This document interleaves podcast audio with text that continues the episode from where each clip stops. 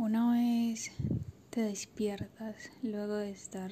tendido en el suelo y ves la cantidad de personas que llegan de largo mirándote con cara de oh, problemas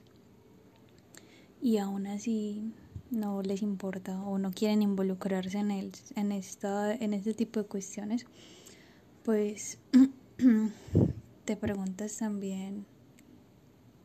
qué es lo que está pasando si fueras tú la persona que va y se da cuenta que hubo un accidente del tipo que sea, eh, qué tan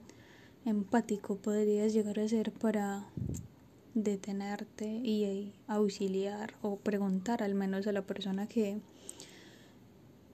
que se encuentra en una situación vulnerable, cómo está, si necesita ayuda, eh, si puedes hacer algo por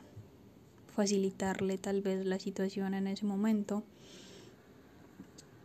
Y 50 mil preguntas más se me vienen a la cabeza porque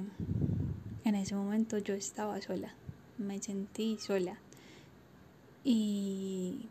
precisamente puede que no haya actuado de la manera más acorde a la situación por el mismo ensimismamiento que tenía en su momento,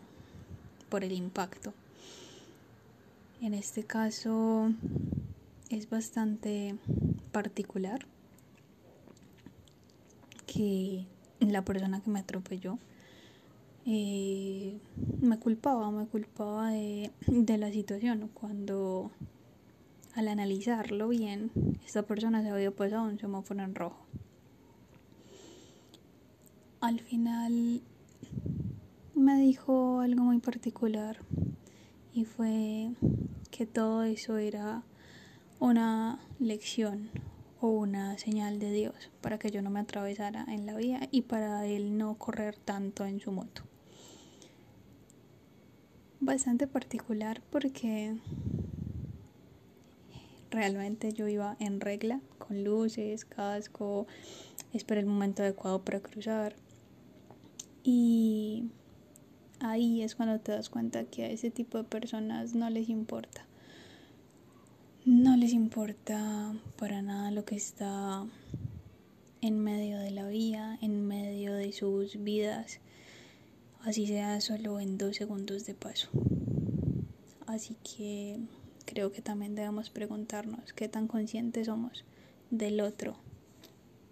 y de su fragilidad.